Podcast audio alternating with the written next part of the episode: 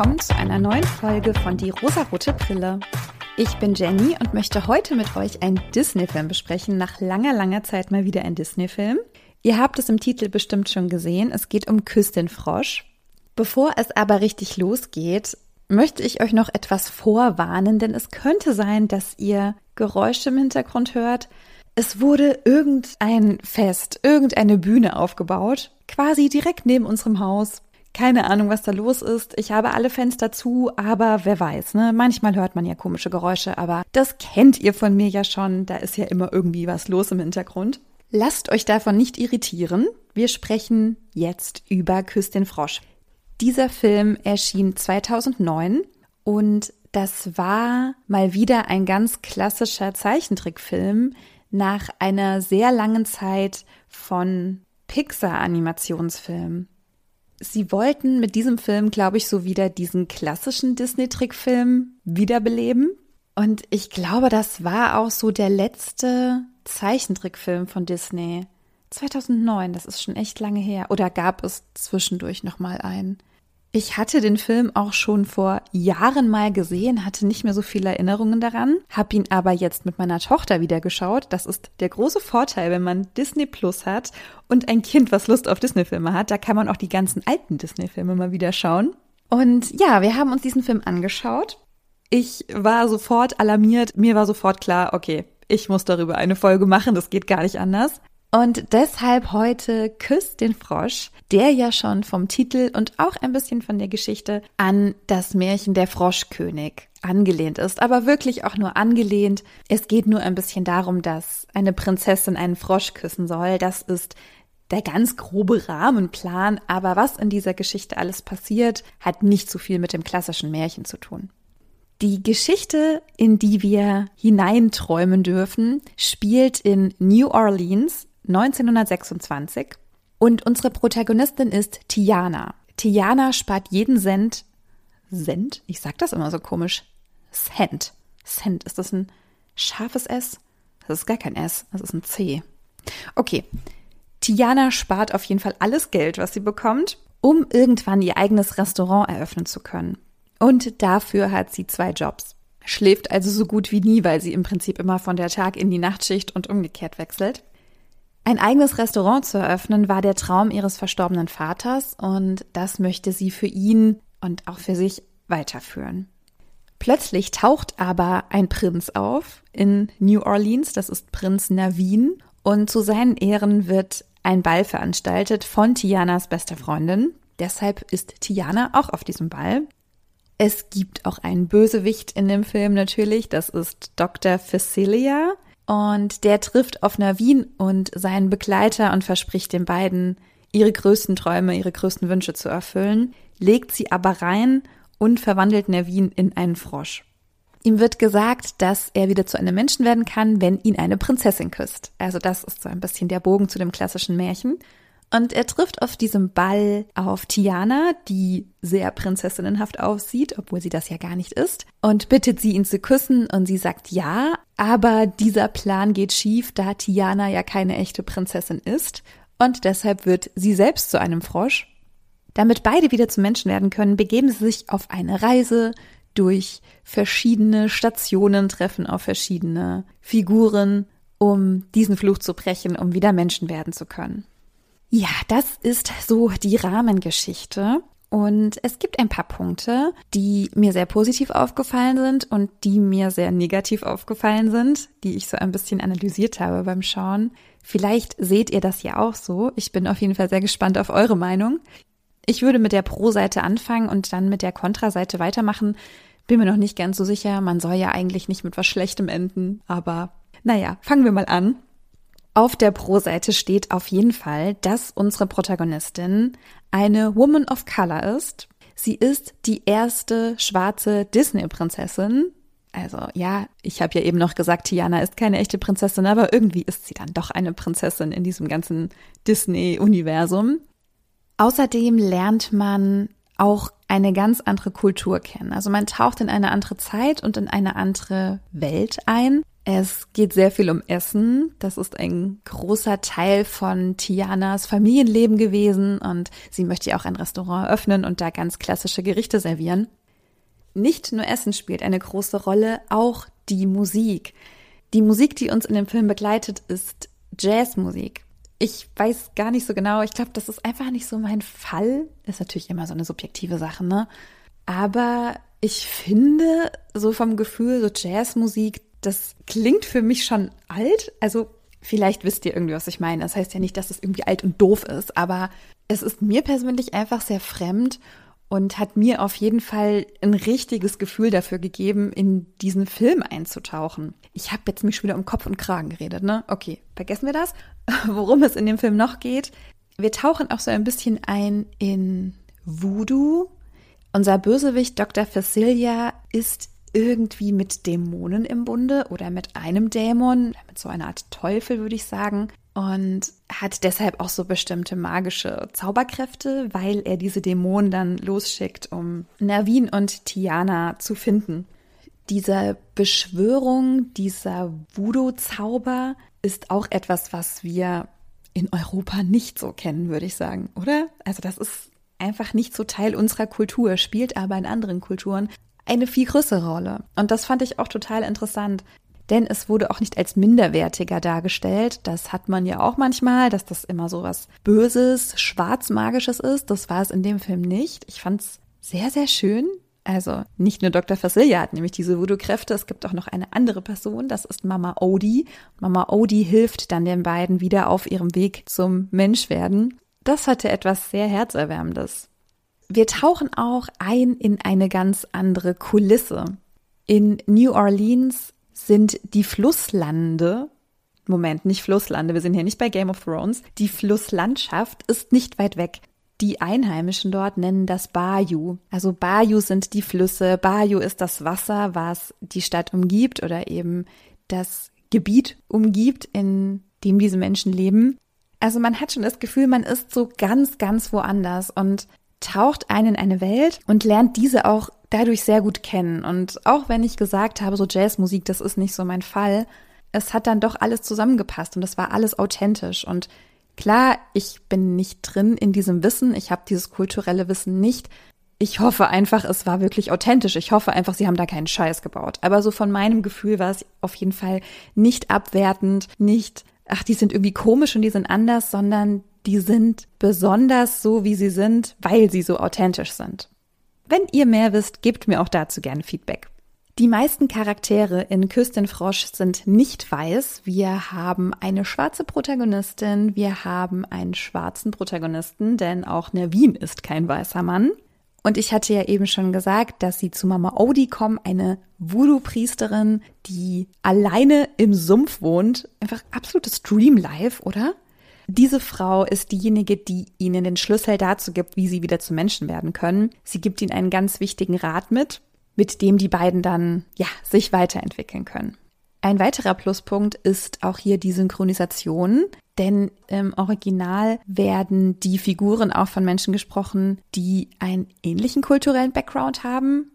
Was aber auch bei der deutschen Synchronisation auffällt, die sehr markante Stimme von Cassandra Steen ist Tianas Stimme. So, jetzt habe ich ja sehr viele Punkte aufgezählt, die ich gut fand und würde jetzt zur Kontraseite kommen, die dieser ganzen schönen Geschichte so einen kleinen Dämpfer versetzt haben. Für mich war der größte Kontrapunkt leider Prinz Navin. Er ist ein ganz, ganz typischer Disney-Prinz. Tiana verliebt sich in ihn, obwohl er sie in Schwierigkeiten gebracht hat. Denn Navin kommt nach New Orleans mit dem Vorsatz, seine finanzielle Situation etwas aufzubessern seine Eltern geben ihm nämlich kein Geld mehr, was sie wohl jahrelang gemacht haben, damit der Sohn sich verwirklichen kann. Das haben sie nun aber eingestellt. Anstatt Nervin sich etwas überlegt, womit er vielleicht sein Leben selbst organisieren oder finanzieren könnte, ist sein großer Plan, in New Orleans eine reiche Frau zu heiraten. Ich sag nur, solche pragmatischen Männer lieben wir.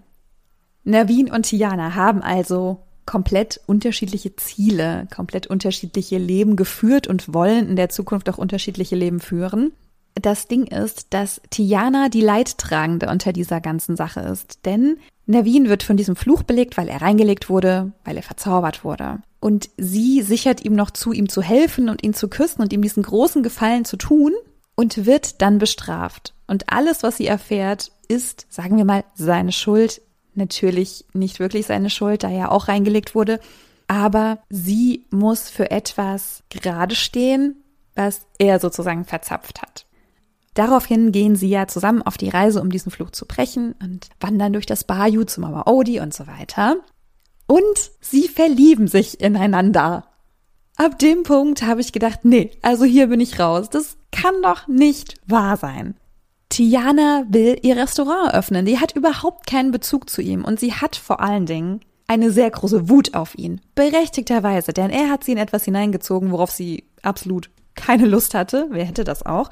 Und sie ist auch sauer auf ihn und sie streiten auch viel und sie haben unterschiedliche Wege, mit diesem Froschdasein umzugehen.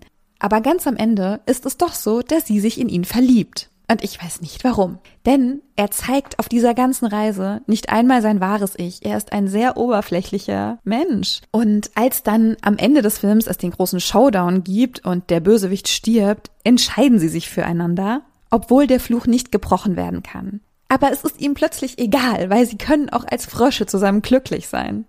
Ich fand's richtig blöd. Ich muss sagen, für 2009, okay, es war irgendwie noch die Zeit, in der das Happy End eben sein musste, dass der Mann und die Frau sich verlieben. Die große Innovation war, dass sie eben keine weißen Menschen sind.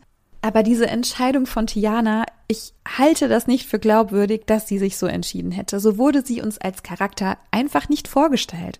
Diese beiden entscheiden sich nun füreinander, ja, wollen auch als Frösche glücklich sein. Und sie heiraten und als sie sich küssen, verwandeln sich die beiden wieder in Menschen. Denn durch diese Heirat ist Tiana ja zur Prinzessin geworden, da Navin ein Prinz ist. Was bedeutet, dass das die Lösung ist? Dass Tiana einen Mann braucht, beziehungsweise dieser Mann eine Prinzessin aus ihr machen muss, damit er geheilt wird? Bin ich vielleicht einfach zu tief drin? Haben die MacherInnen des Films sich das gar nicht so gedacht und sehe nur ich das? Bitte gib mir Feedback. Ich fand es einfach total unglaubwürdig. Tiana träumt von Selbstverwirklichung, von einer Zukunft, die nur ihr gehört und nicht von einem Mann. Und das sagt sie auch. Und am Ende heiratet sie ihn trotzdem. Und durch diese Heirat und sie werden wieder zu Menschen, steigt ihr Status nur durch ihn.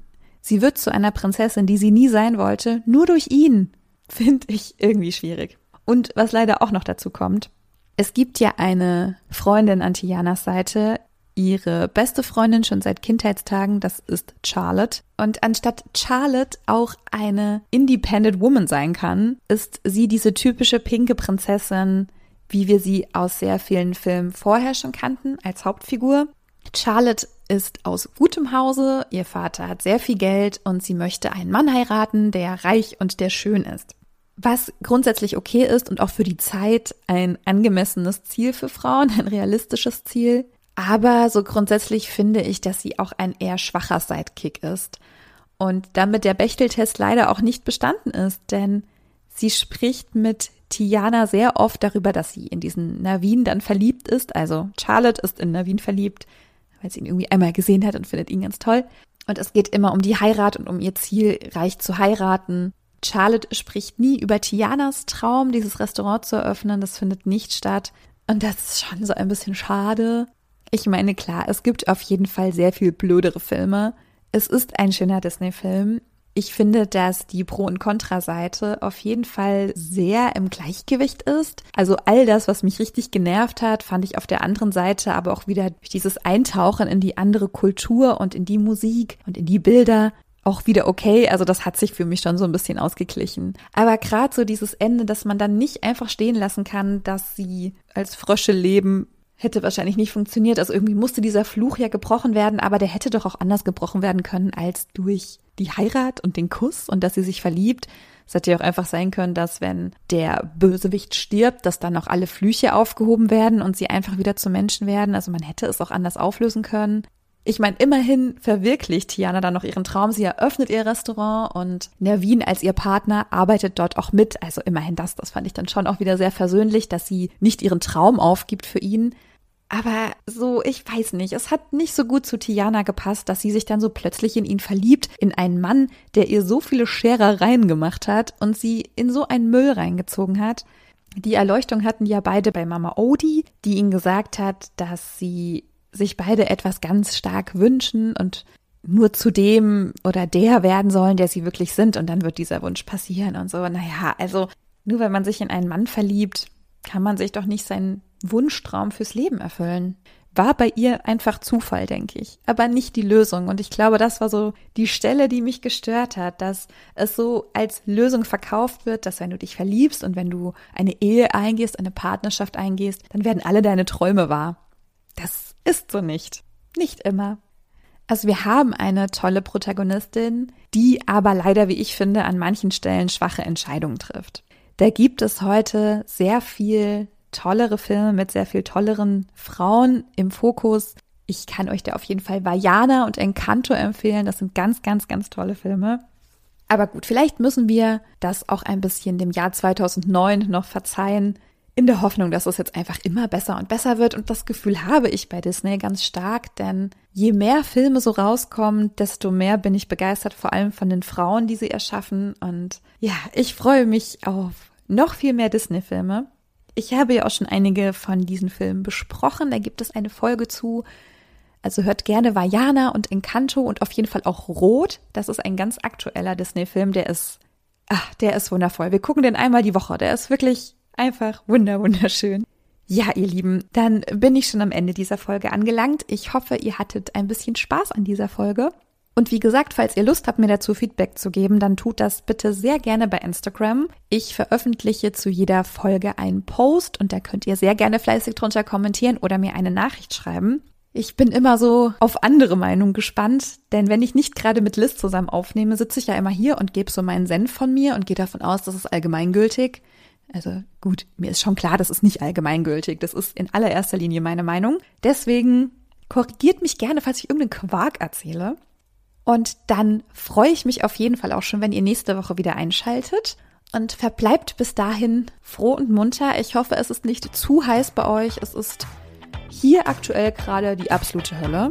Ich nehme hier live auf aus der Dachwohnung. Es ist wirklich ein Traum. Gut, ihr Lieben, bis nächste Woche. Ciao.